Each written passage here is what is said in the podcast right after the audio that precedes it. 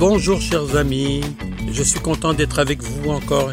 Hey, on sent une petite fraîcheur quand même qui arrive. On sent que l'automne est bien à nos portes et puis, bah ouais, c'est inévitable. On va y arriver un jour, un jour ou l'autre. J'aurais préféré que ce soit le contraire, mais que voulez-vous? C'est ainsi la vie. Mais en même temps, cette vie, elle nous amène aussi un choix euh, gourmand, un choix de légumes, puisqu'on va vous parler des curcubitacées. Mais oui, je dis curcubitacées. Répétez-le. Les curcubitacées, qui sont souvent peut-être les, méconnus, les mal-aimés du jardin, et que l'on réserve souvent, malheureusement, j'allais dire, pour euh, la décoration d'Halloween. Alors, on parle des courges. Des courges, bien, il existe les courges d'été, mais il existe, il existe surtout les courges d'été qui sont par exemple la courgette, hein, donc c'est la plus connue, les petits euh, pâtissons aussi qui font partie de ces courges, mais on va surtout parler de, ces courges que l'on trouve à l'automne, qu'on appelle aussi communément les courges d'hiver.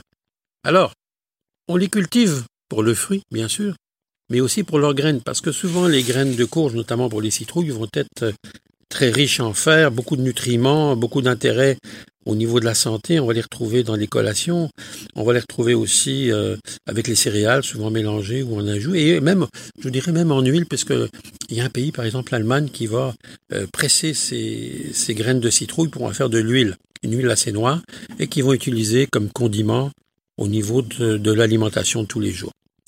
On parle des courges, euh, elles sont nombreuses. Vous savez qu'il existe à travers le monde 800 espèces de courges. Hein? C'est, pas. Et ces courges, on a, elles ont servi au, cours de la civilisation. Elles ont servi à transporter de l'eau, par exemple, lorsqu'elles étaient sèches. On les vidait puis on transportait de l'eau. Elles ont servi aussi, à, bien sûr, à, à, la consommation. Mais, comme je vous disais, ce que je déplore souvent, c'est qu'on va, par exemple, pour les citrouilles, les utiliser beaucoup durant le temps de l'Halloween, puis après, ben, on les jette. Alors qu'il y a tant à faire avec ce produit-là, avec ces, légumes que l'on sous-estime. Alors la courge musquée, qu'on appelle aussi la butternut, qui est une courge vraiment très agréable, donc euh, beurrée, on va en faire des purées, on va en faire des soupes bien sûr, mais des gratins. Donc c'est la courge musquée. C'est une courge que vous allez retrouver facile hein, en magasin, euh, même au marché, mais en magasin aussi.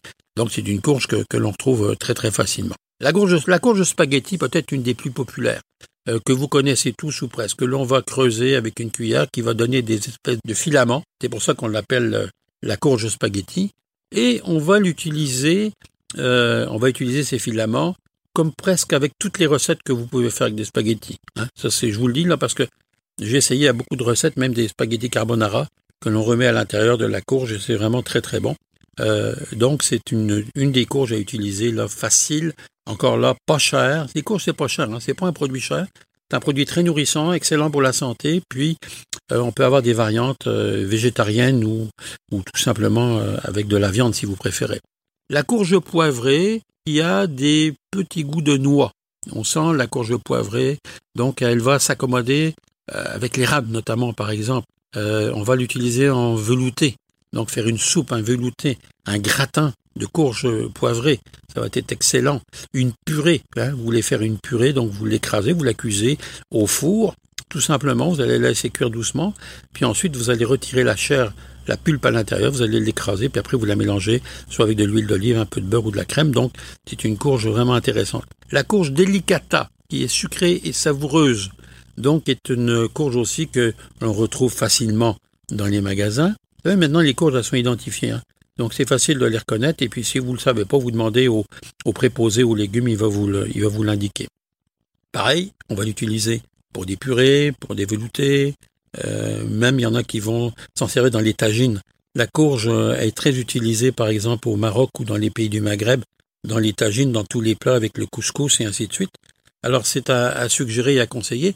Et puis, la citrouille ou le potiron ou petit marron, qui sont les peut-être les plus populaires, les plus connus, euh, dont on va se servir bien sûr pour les décorations de, de l'Halloween. Je vais dire décoration de Noël. Non, c'est un peu gros pour mettre dans le sapin, ça. Mais quand même, avec lequel on va faire des soupes. Moi, je fais une soupe avec euh, le potiron que j'aime beaucoup. Euh, donc, je récupère la, la pulpe à l'intérieur, que je mélange, que je fais cuire avec des poireaux. J'ajoute du lard aussi en morceaux, de l'ail, un bon bouillon de volaille, et puis je laisse mijoter tout ça, puis ensuite je remets ça dans la courge et je sers ça. C'est un régal. C'est un régal avec des petits croutons frottés à l'ail et du fromage, là. Je suis sûr que je vous donne faim, mais tant mieux, c'est ce que je voulais faire. Alors, c'est, c'est à vous suggérer. Cette citrouille, elle est vraiment impeccable. Et puis, on va la servir, comme, je vous dis, de toutes les façons. Et, et l'avantage de la courge, c'est que c'est un produit qui se garde très longtemps. Vous pouvez avoir des courges pendant six mois, puis elles seront encore bonnes si vous les conservez, euh, évidemment, dans un endroit sec et frais. On ne parle pas de les mettre dehors en l'hiver parce qu'elles vont geler, mais autrement, vous allez pouvoir les conserver longtemps. Alors, curcubitacées, les courges, c'est méconnu. Utilisez-les, vous allez avoir plein de plaisir.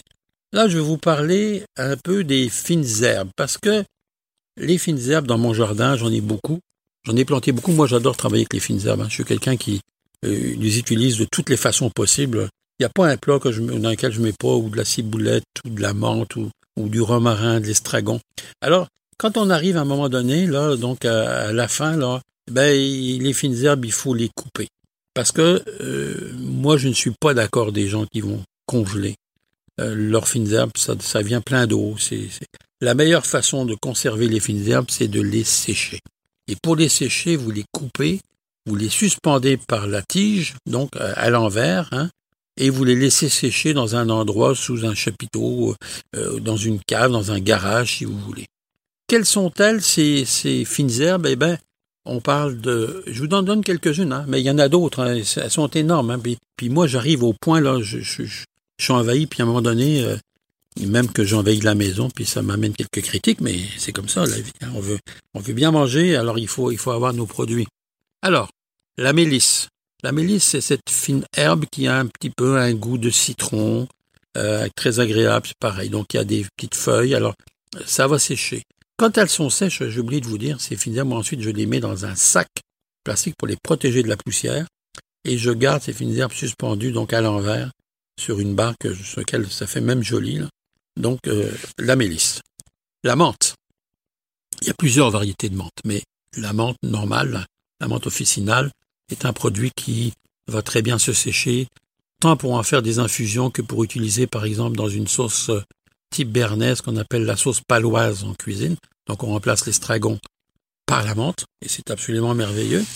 Le basilic, bien sûr, euh, que l'on va sécher. Vous pouvez faire du pesto hein, avec le basilic, c'est sûr qu'on peut faire du pesto, mais vous pouvez aussi le sécher, et ensuite en flocon, vous allez l'écraser lorsque vous faites une sauce à spag, et puis vous allez voir que c'est absolument magnifique la sauge.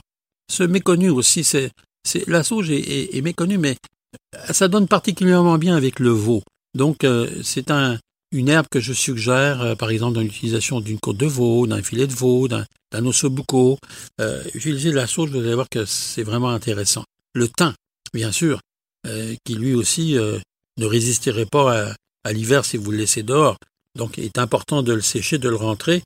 Et il faut pas oublier que c'est ces herbes-là ont, généralement été la composition des herbes de Provence. Alors, vous pouvez faire vos herbes de Provence, pas besoin de les acheter.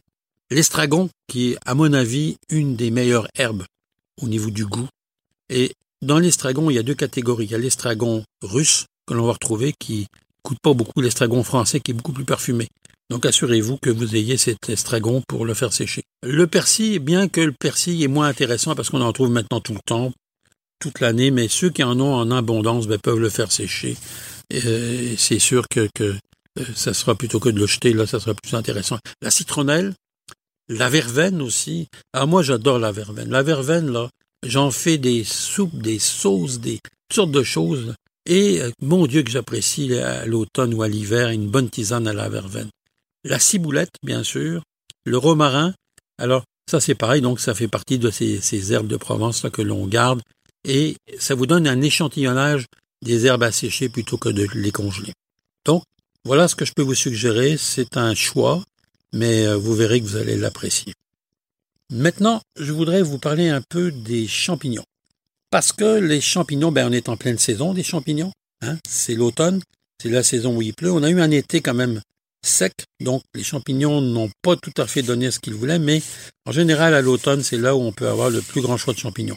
Je sais, vous allez me dire, ah, mais moi, je m'aventure pas à la cueillette des champignons. C'est vrai. Il y a des craintes, il y a toujours des craintes. Et euh, c'est soit on prend un cours avec le cercle des mycologues, ou alors on, se renseigne euh, avec de très bons livres sur les champignons. Il y a maintenant beaucoup de renseignements sur Internet sur les champignons. Il y a des clubs qui se sont créés.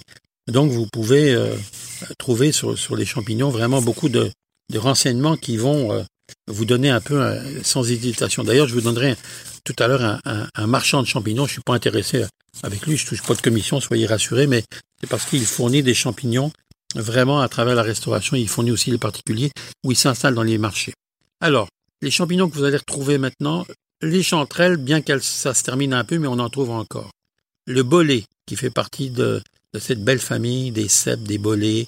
Euh, souvent, il faut les ramasser vite parce que les bolets, un, un handicap majeur, c'est qu'ils deviennent vite véreux. Euh, donc, il y a des petits vers qui s'installent à l'intérieur, puis on veut pas avoir un excès de protéines. Donc, euh, euh le bolet, c'est euh, c'est vraiment... Il y a les bolets des pins, là, pour ceux qui ont des forêts ou, des pins chez eux qui sont intéressants. Le, la pleurote, euh, qui pousse sur les racines d'arbres, et sur les racines ou sur les troncs, plus précisément. Le champignon crabe ou le champignon remarque est un champignon un peu rouge, rosacé, que vous allez retrouver aussi dans les forêts. Le shiitake, le maitake, euh, et euh, on trouve aussi des, des russules, différentes russules qui sont comestibles. Donc, je sais que, comme je vous disais, il y aura, un doute là pour certains d'aller à la cueillette, mais ceux qui ont maîtrisé deux champignons, même si vous n'êtes pas capable de maîtriser la cueillette de tous ces champignons, maîtrisez deux champignons à la cueillette, vous allez voir le plaisir que ça va vous apporter à la maison. Moi, j'avais des vestes de loup chez moi, puis finalement, j'ai voulu réessayer parce que la veste de loup, c'est facile. Hein? On le coupe en tranches, puis mais aucun intérêt pour moi au niveau de la gastronomie. Donc, vraiment pas d'intérêt. Alors, je vous les suggère pas. Pas parce que c'est pas bon, c'est parce que je vois pas d'intérêt. Et puis, il y a ce marchand de champignons qui s'appelle Mystic Mycelium. Mystic Mycelium. Son téléphone, eh bien, c'est le 514 887 20 61. 514 887 20 61. Et puis lui a toutes sortes de champignons qui peuvent vous livrer ou vous faire livrer ou bien vous, indiquer où vous pouvez aller les chercher. Et bien sur ce, euh, moi je vais vous souhaiter un bon appétit, une belle semaine et puis juste hâte de vous retrouver. À bientôt. Salut